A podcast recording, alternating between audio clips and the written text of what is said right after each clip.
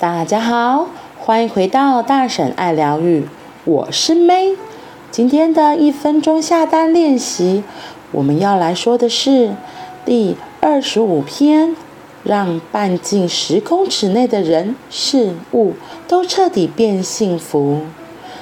现在不是看谈话性节目愤愤不平的时候，比起为了千里之外的不幸事件而愤怒，不如实际行动。努力让自己半径十公尺内的人事物幸福吧。人类是进化迅速的生物，连地球另一端未知国度的资讯都能取得。现在有类似谈话性节目这种以评论他人不幸为乐的媒体生态，过于沉溺这类资讯。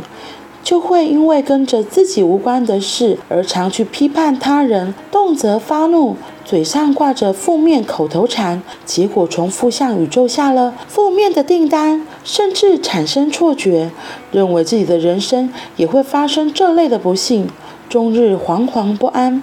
听好了，把你的目光聚焦在半径十公尺以内就好。期望自己与身边的人事物都能获得幸福，向宇宙许愿下订单，并持续采取行动。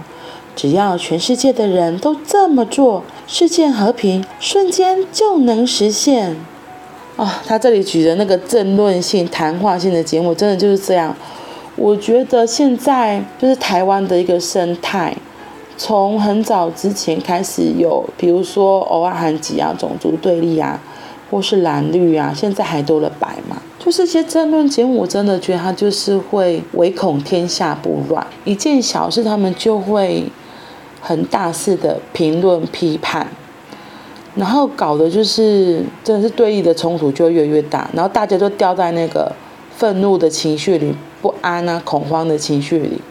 像我记得之前我妈妈也很爱看一些政论节目，然后你就可以看到她就在那边谩骂，跟着电视节目里面的人一起在说一些事情，但是都是很，这是非常负面的。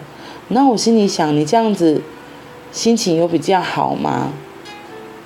我是自己是觉得不会，因为他就是非常的激昂、激昂愤慨，然后。如果你有看过政论节目，就知道，他们绝对不是像这种温柔的声调在讲话，他们都会是，你看那个某某某，你看他做了什么事，你看，然后就是非常的大声，然后像这样子就是非常激烈的语气，你自己心脏都会跟着浅快起来，呼吸也是，所以整个人就会处于比较紧张的状况。那这样子，你会感容易感到幸福吗？我觉得最幸福的时刻，他们就是看到他们批评的人事物真的发生了不幸的事件，他们就会用那种幸灾乐祸的态度。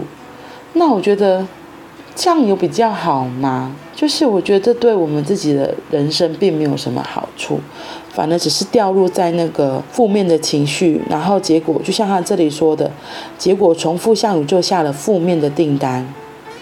哇，这真的很可怕，所以他这里提醒我们，不要再常常停留在那种谈话性的愤愤不平的时候，我们要把注意力放在我们想要创造的事物上。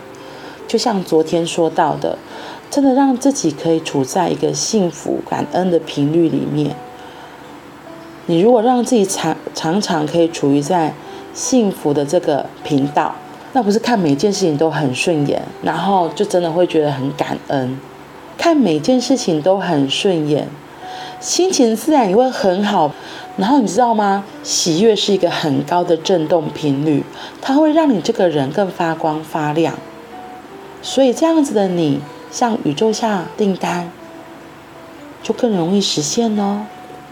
那我们今天就到这里喽，拜拜。我们明天见。